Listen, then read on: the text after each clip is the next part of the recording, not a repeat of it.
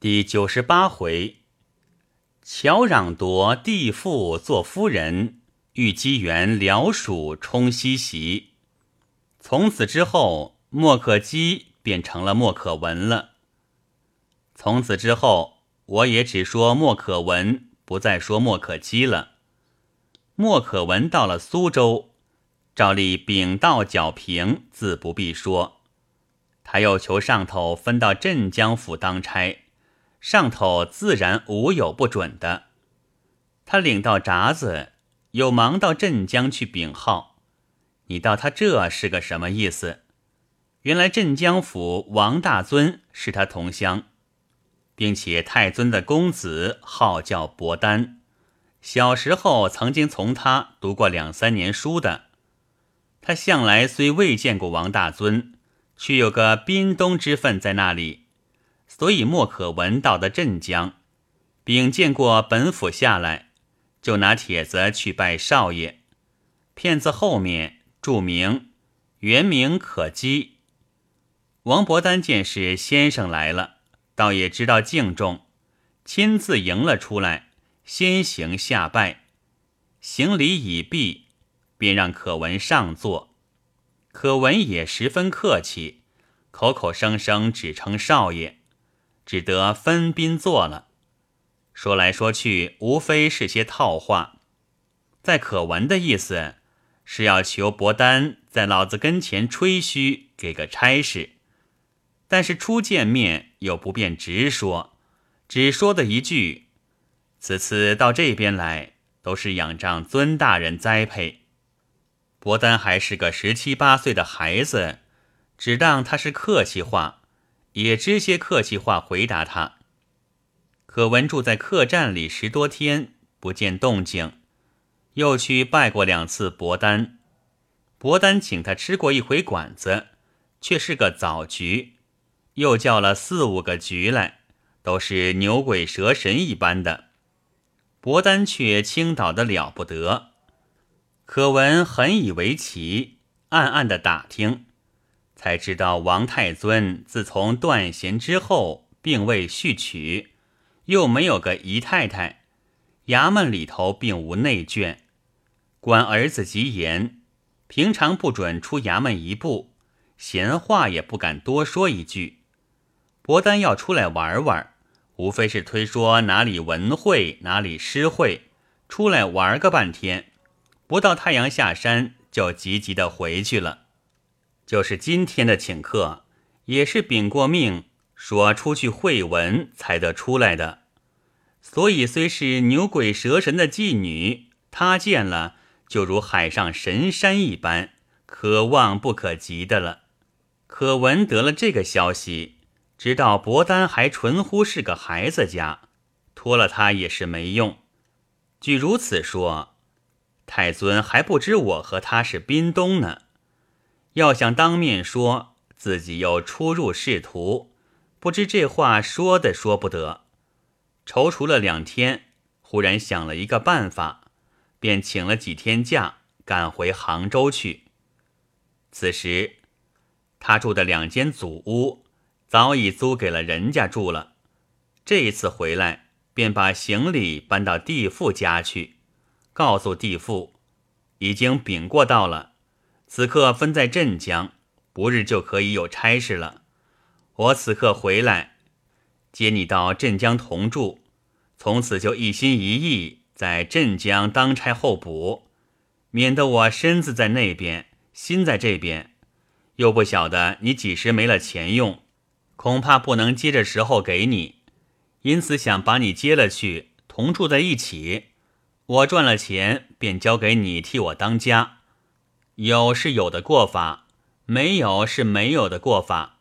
自己一家人那是总好说话的。地父听了他这个话，自然是感激他，便问几时动身。可闻道：“我来时只请了十五天的假，自然越赶快越好。今天不算数，我们明天收拾起来吧。”地父答应了，因为他远道回来。便打了二斤三白酒，请他吃晚饭。居乡的人不甚讲究规矩，便同桌吃起饭来。可闻自吃酒，让地父先吃饭。等地父饭吃完了，他的酒还只吃了一半，却仗着点酒意，便和地父取笑起来，说了几句不三不四的话。他地父本是个乡下人，虽然长得相貌极好，却是不大懂得道理。听了他那不三不四的话，虽然知道涨红了脸，却不解的回避开去。可闻见他如此，便索性道：“呃地父，我和你说一句知己话。你今年才二十岁。”地父道：“只有十九岁，你兄弟才二十岁呢。”可闻道：“那更不对了。你十九岁便做了寡妇，往后的日子怎样过？虽说是吃的穿的有我大摆子当头。”但是人生一世，并不是吃了穿了就可以过去的呀，并且还有一层，我虽说带了你去同住，但是一个公馆里面只有一个大摆子带着一个小婶儿，人家看着也不雅相。我想了一个两得其便的法子，嗯，但不知你肯不肯？地父道：“怎样的法子呢？”可闻道：“如果要两得其便，嗯，不如我们从权做了夫妻。”地父听了这句话，不觉当时满面通红，连颈脖子也红透了，却只低了头不言语。可闻又连喝了两杯酒，道：“你如果不肯呢，我断不能勉强你。不过有一句话你要明白。”你要替我兄弟守节，那是再好没有的事。不过像你那个手法，就过到头发白了，那孝节牌坊都轮不到你的头上。街邻人等都知道你是莫可文的老婆。我此刻到了省，通江苏的大小官员都知道我叫莫可文。两面正起来，你还是个有夫之妇。你这个节岂不是白过了的吗？可巧我的老婆死在前头，我和你做了夫妻，岂不是两得其便？并且你肯依了，跟我到的镇江，便是一位太太。我亦并不拘束你，你喜欢怎样就怎样。出去看戏了，上馆子了，只要我差事好，花得起，仅你去花。我断不来拘管你的啊！你看好吗？他弟父始终不曾答的一句话，还服侍他吃过了酒饭，两个人大约就此苟且了。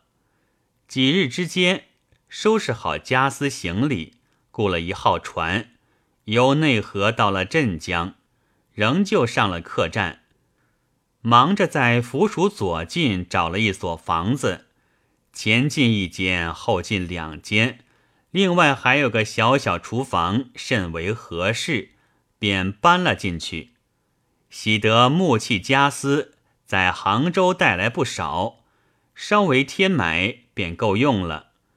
搬进去之后，又用起人来，用了一个老妈子，又花了几百文一月，用了一个十四五岁的男孩子，便当是家人。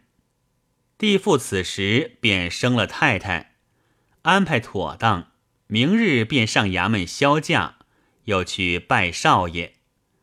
消停了两天，自己家里弄了两样菜，打了些酒，自己一早专程去请王伯丹来吃饭，说是前回扰了少爷的，一向未曾还东，欣赏十分不安。此刻设卷搬了来。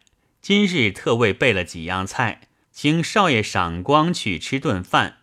伯丹道：“先生赏饭自当奉陪，怎奈家君向来不准晚上在外面，天未入黑便要回蜀的，因此不便。”可闻道：“那么就改做午饭吧，勿起赏光。”伯丹只得答应了，不知又向老子捣个什么鬼。早上溜了出来，到可文家去。可文接着自然又是一番恭维，又说道：“呃，兄弟初入仕途，到此地又没得着差事，所以租不出好地方。这房子小，简慢的很。好在我们同宴，彼此不必客气。回来请到里面去坐，就是内人也无容回避。”伯丹连称：“好说好说。”门生本当要拜见师母，坐了一会儿，可闻又到里面走了两趟，方才让伯丹到里面去。到得里面，伯丹便先请见师母。可闻揭开门帘儿，到房里一会儿，便带了太太出来。伯丹连忙跪下叩头，太太也忙说：“啊，不敢当，还礼还礼。”一面说，一面还过礼，可闻便让座，太太也陪在一旁坐下，先开口说道：“少爷，我们都同一家人一般，没有事的时候不嫌减慢，不妨常请过来坐坐。”伯丹道：“门生应该常来给师母请安。”闲话片时，老妈子端上酒菜来。太太在旁边也帮着摆设，一面是可闻敬酒，伯丹谦让入座，又说：“师母也请喝杯酒。”可闻也道：“少爷不是外人，你也来陪着吃吧。”太太也就不客气，坐了过来，敬菜敬酒，有说有笑，畅饮了一回，方才吃饭。饭后就在上房散坐。可闻方才问道：“兄弟到了这里，不知少爷可曾对尊大人提起我们是同过宴的话？”伯丹道：“这个倒不曾。原来伯丹这个人有点傻气，他老子恐怕他学坏了，不许他在外结交朋友。其实有几个客籍的文人，在镇江开了个文会。”他老子只准他到文会上去，与一般文人结交，所以他在外头识了朋友，回去绝不敢提起。这回他先生来了，也绝不敢提起。在可闻是以为与太尊有个宾东之分，自己虽不便面陈，幸得学生是随任的，可以借他说上去，所以禀到之后。就去拜少爷，谁知碰了这么个傻货。今天请他吃饭，正是想透达这个下情。当下又说道：“少爷何妨提一提呢？”伯丹道：“家君向来不准学生在外面交结朋友，所以不便提起。”可闻道：“这个又当别论。尊大人不准少爷在这里交结朋友。”是恐怕少爷误交损友，尊大人是个官绅，不便在外面体察的缘故。像我们是在家乡认得的，务请提一提。伯丹答应了，回去果然向太尊提起，又说这位莫可文先生是进过学的。太尊道：“原来是先生，你为甚不早点说？”我还当是一个平常的同乡，想随便安插他一个差事呢。你是几岁上同他读书的？伯丹道：十二三岁那几年。太尊道：你几岁上完篇的？伯丹道：十三岁上。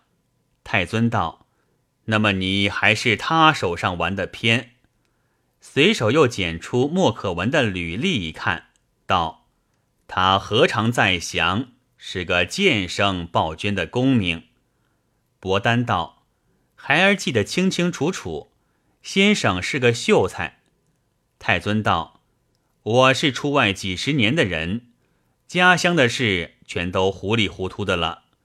你既然在他手下玩偏的，明天你把文会上做的文章誊一两篇去，请他改改看。”可不必是说我叫的。伯丹答应了，回到书房，誊好了一篇文章，明日便拿去请可文改。可文读了一遍，摇头摆尾的，不住赞好道：“少爷的文章进境，真是了不得。这个叫兄弟从何改起？只有五体投地的了。”伯丹道：“先生不要客气，这是家君叫先生改的。”可闻兀的一惊道：“少爷昨天回去可是提起来了？”伯丹道：“是的。”可闻丢下了文章不看，一直盯住问：“如何提起？如何对答？尊大人的颜色如何？”伯丹不会撒谎，只得一一实说。可闻听到“秀才见生”一说，不觉呆了一呆，低头默默寻思。如果问起来如何对答，需要预先打定主意。到底包揽词颂的先生主意想得快，一会儿的功夫早想定了，并且也料到教改文章的意思，便不再和少爷客气，拿起笔来，嗖嗖嗖的一阵改好了，加了眉批、总批，双手递与伯丹道：“放字，放字，尊大人跟前。”务求吹嘘吹嘘，伯丹连连答应，坐了一会儿便去了。到了明日是十五，一般左杂太爷站过乡班，上过道台衙门，又上本府衙门。太爷们见太尊向来是班见，没有座位的。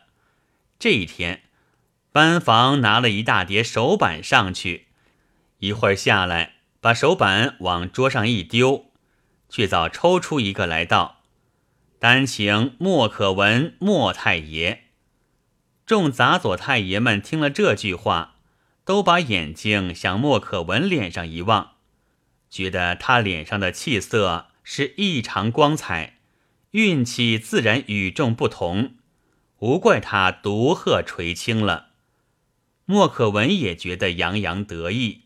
对众童银拱拱手，说声失陪，便跟了手板进去。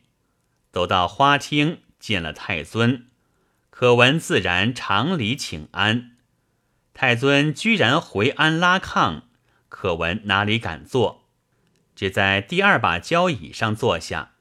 太尊先开口道：“小儿久批话语，费心的很。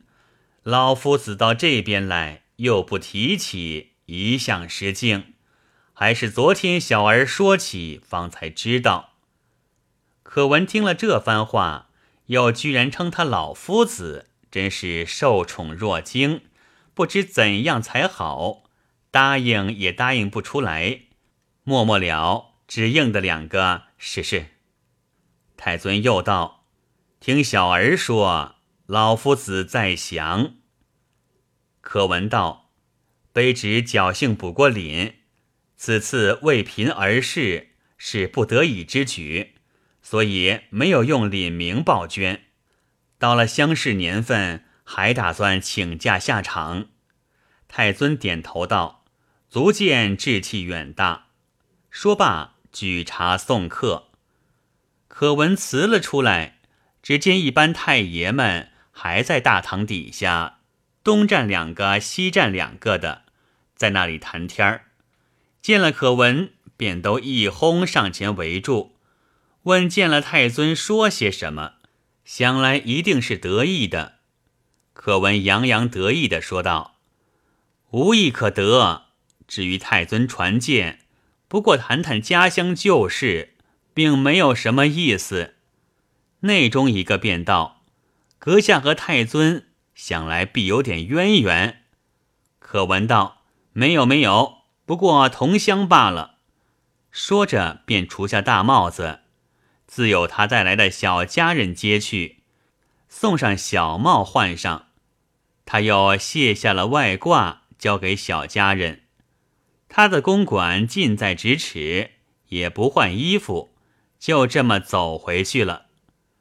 从此之后。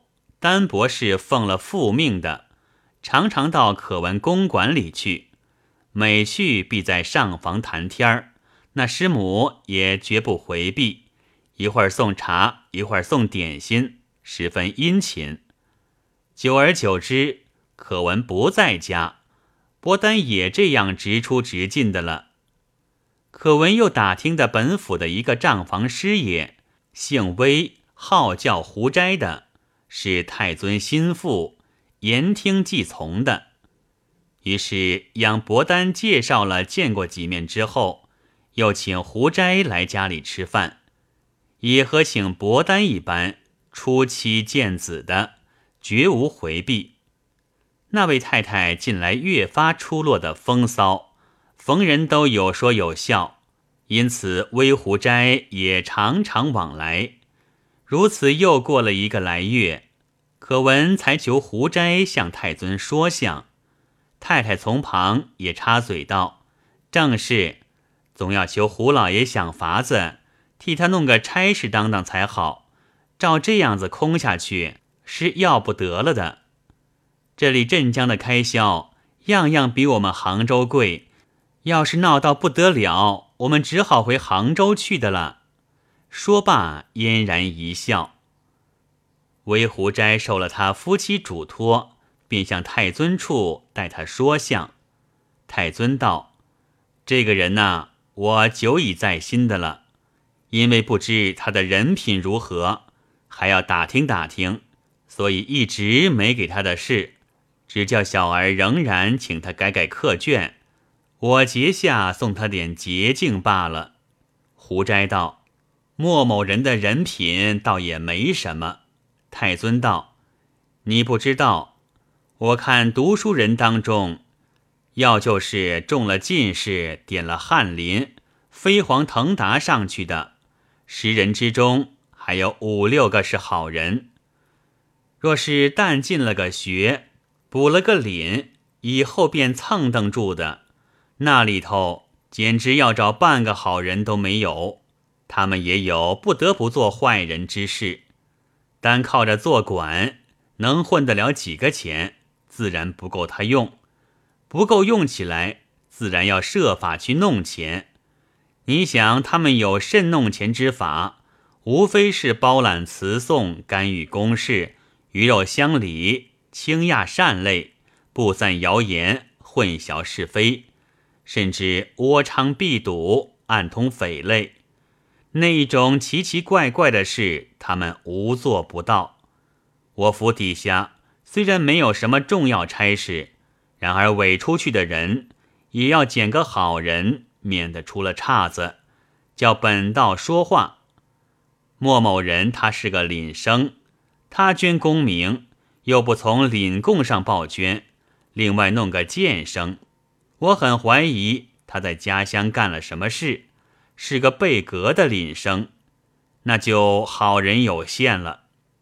胡斋道：依晚生看去。莫某人还不至于如此，不过头金气太重，有点迂腐腾腾的罢了。晚生看他事情都还不甚了了，太尊所说种种，他未必去做。太尊道：“既然你保举他，我就留心给他个事情罢了。”继而又说道：“他既是事情都不甚了了，如何能当得差呢？”我看他笔墨还好，我这里的书启张某人，他屡次接到家信，说他令兄病重，一定要辞馆回去省亲。我因为一时找不出人来，没放他走，不如就请了莫某人吧。